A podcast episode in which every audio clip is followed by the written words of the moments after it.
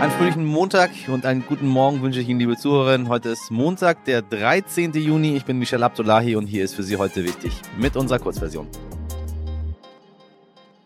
Zuerst für Sie das Wichtigste in aller Kürze. Was wichtig war. Boris Johnson war schon lange da. Ursula von der Leyen, EU-Kommissionspräsidentin, war am Wochenende dort. Nun soll auch endlich Bundeskanzler Olaf Scholz sie bald antreten. Also, Sie wissen schon, die Reise in die Ukraine. Bild am Sonntag berichtete darüber, dass Scholz noch vor dem G7-Gipfel Ende Juni gemeinsam mit dem französischen Präsidenten Emmanuel Macron und dem italienischen Regierungschef Mario Draghi nach Kiew fahren soll. Von den Ländern gab es bisher keine offizielle Bestätigung. Scholz hatte vorher angekündigt, er werde in die Ukraine reisen, wenn konkrete Dinge zu besprechen wären. Aha, was das sein wird, hören Sie dann hoffentlich bei Zeiten in Ihrem Lieblingspodcast.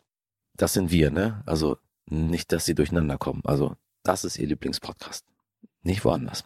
Im Bundesrat wurde am Freitag abgestimmt. Die Bundeswehr bekommt das Sondervermögen über 100 Milliarden Euro und die Renten sollen um 5 bis 6 Prozent steigen. Außerdem steigt der Mindestlohn ab Oktober auf 12 Euro und die Pflegekräfte sollen bald einen Corona-Bonus bekommen. Ja, je nach Qualifikation und Arbeitszeit sollen das bis zu 550 Euro sein. Wenn sich die Regierung gerade einen einigermaßen nutzlosen Tankrabatt für 3 Milliarden Euro leistet, sollte das schon drin sein, finde ich.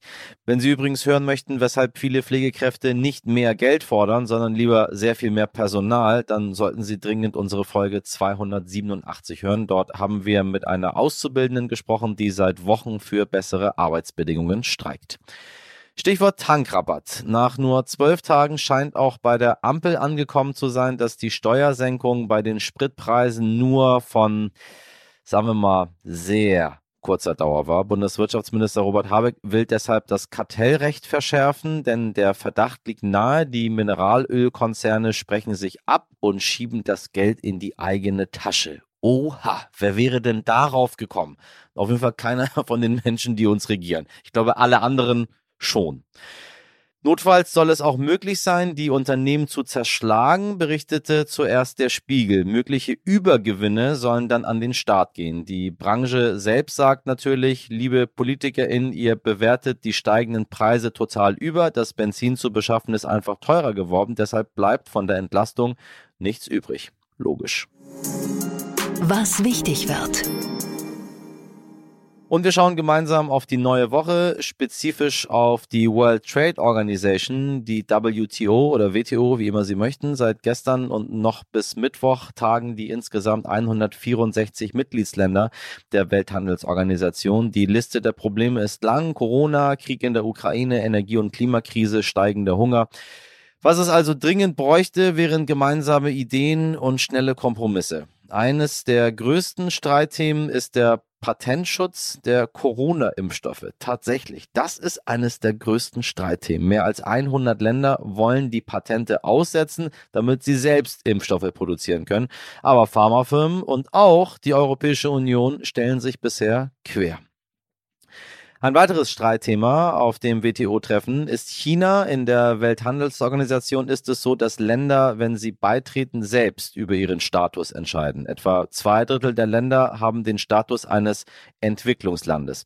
Die Kriterien dafür sind aber nicht genau festgelegt und unter diesen Entwicklungsländern ist China, die zweitgrößte Volkswirtschaft der Welt. Vor allem die USA würden das gerne ändern und haben einen Kriterienkatalog für den Status eines Entwicklungslandes vorgeschlagen. Ich sage das so deutlich, weil äh, wir dieses Wort in dicke, dicke Anführungszeichen setzen. Ähm, demzufolge könnten allerdings Dutzende Länder diesen Status verlieren und damit auch Vorteile wie längere Fristen, um Vereinbarungen umzusetzen oder Subventionen. Seitdem der Krieg in der Ukraine vor dreieinhalb Monaten angefangen hat, hören wir in fast jeder Nachrichtensendung davon. Aber dass dieses konstante Informieren überhaupt möglich ist, liegt an den JournalistInnen und ReporterInnen, die dort zum Teil ihr Leben riskieren. Sie haben bei uns ja schon öfter KollegInnen aus dem Haus gehört, die ihre Eindrücke aus der Ukraine geschildert haben. Das macht auch Reporter Max Hermes, früher für RTL, heute für den Fernsehsender Welt TV. Was Sie aber vielleicht nicht so oft mitbekommen, liebe HörerInnen, bisher bisher sind in der Ukraine acht Medienschaffende getötet und mindestens 14 weitere verletzt worden, berichtet die Organisation Reporter ohne Grenzen. Und das sind nur die offiziell erfassten Zahlen. Die ukrainische Regierung beispielsweise spricht bereits von 32 toten KollegInnen. Was aber tun Auslandsreporter wie Max Hermes, um sich vor Ort zu schützen? Und wie verhält man sich überhaupt, wenn trotz Schutzhelm und kugelsicherer Weste die unvorstellbare Situation eintritt, dass ein Kollege stirbt. Meine Kollegin Mirjam Bittner hat darüber mit Max Hermes gesprochen, denn Max hat erlebt, wie ein Kameramann während eines Drehs tödlich verletzt wurde in einem LKW, in dem eigentlich Max selbst hätte sitzen sollen.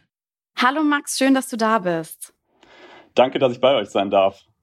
Ja, ich freue mich riesig, weil du bist im Moment in der Ukraine und das ist ja nicht besonders selbstverständlich, dass du jetzt gerade auch noch Zeit für uns hast. Du bist jetzt seit fast drei Monaten da. Wie wie geht's dir? Wie erlebst du im Moment die Tage da? Ich muss sagen, gerade bin ich in Kiew, in der Hauptstadt und aktuell fühle ich mich hier halt relativ sicher. Man ist, es ist in Kiew so, ähm, am Anfang sind die Menschen alle aus Kiew rausgegangen, weil die Stadt wurde da von den Russen attackiert, beziehungsweise die Russen haben versucht, bis nach Kiew vorzudringen und da war die Stadt dann fast menschenleer und jetzt gerade ist das so, die Menschen strömen alle zurück, es machen hier wieder Bars auf, Cafés, Restaurants und hier gibt es so eine Art Lebensgefühl, das äh, gibt einem einerseits hier so eine Sicherheit, andererseits ist es gleichzeitig hier in Kiew auch so, dass es jeden Tag und auch nachts oft Sirenenalarm gibt und dann weiß man eben wieder, die Russen feuern Raketen ab, die werden dann zum Teil von Abwehrsystemen abgefangen, aber jetzt vor einigen Tagen sind eben auch Raketen eingeschlagen hier in Kiew, da weiß man auch, dieses Stadtzentrum, auch diese Hauptstadt ist letztlich nicht komplett sicher. Jetzt ist dein Alltag ja wirklich alles andere als ungefährlich und die Reisen, die du zum Teil auch schon unternommen hast. Wie sieht denn dein Alltag überhaupt aus, wenn du nicht gerade in Kiew bist?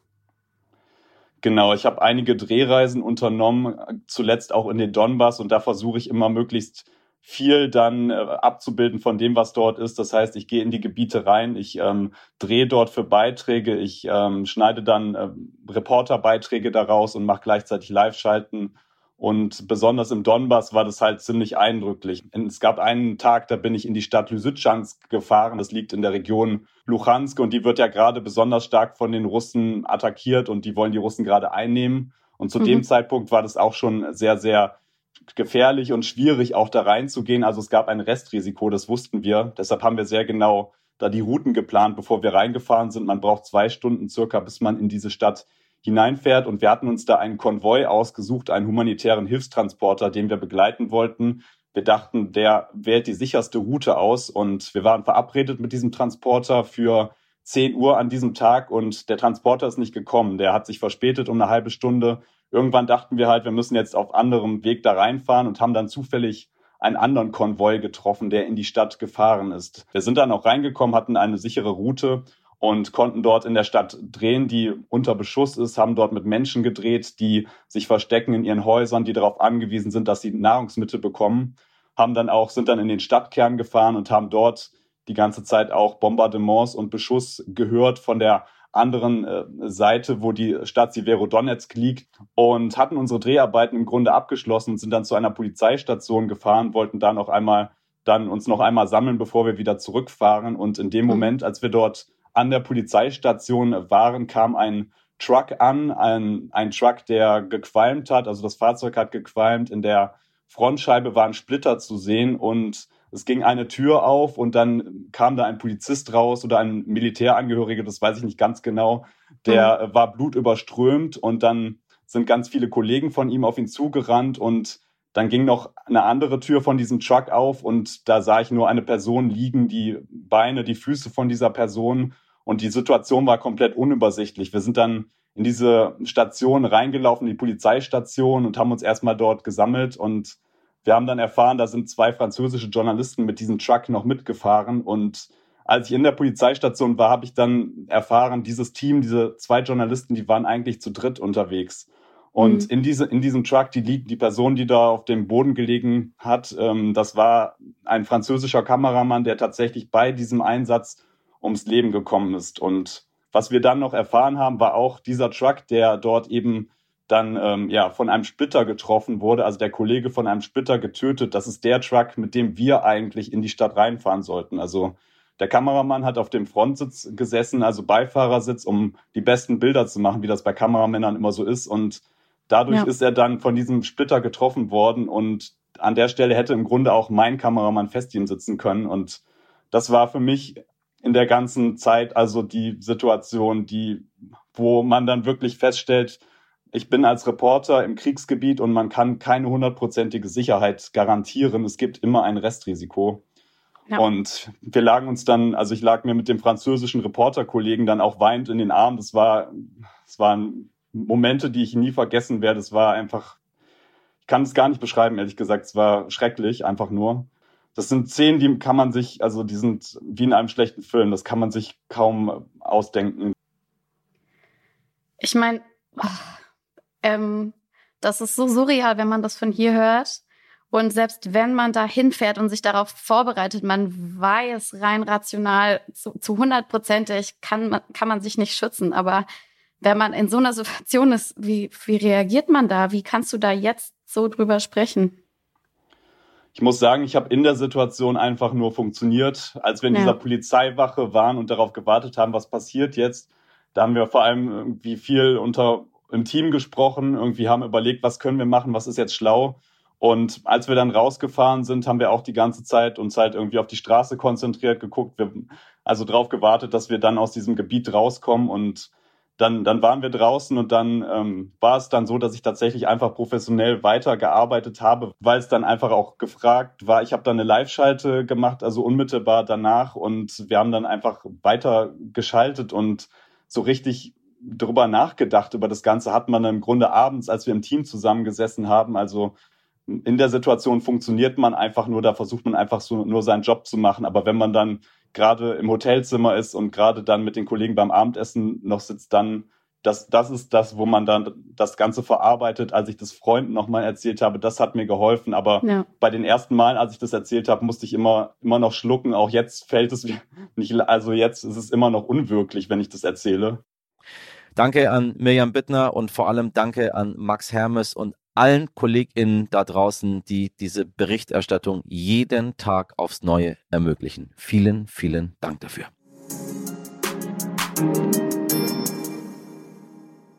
Dieses Gespräch mit Max Hermes kurz zu fassen, war gar nicht so einfach, liebe HörerInnen. Deshalb kann ich Ihnen wie immer nur unsere Langversion ans Herz legen. Das sollten Sie nicht verpassen. Wenn Ihnen das Gespräch gefallen hat oder Sie andere Themenvorschläge oder Feedback haben, schreiben Sie uns doch an heute wichtig stern.de. Morgen ab 5 Uhr starten wir wieder, hoffentlich gemeinsam in den Tag. Ich würde mich sehr darüber freuen, wünsche Ihnen bis dahin einen schönen Montag. Machen Sie was draus. Ihr Michel Abdullahi.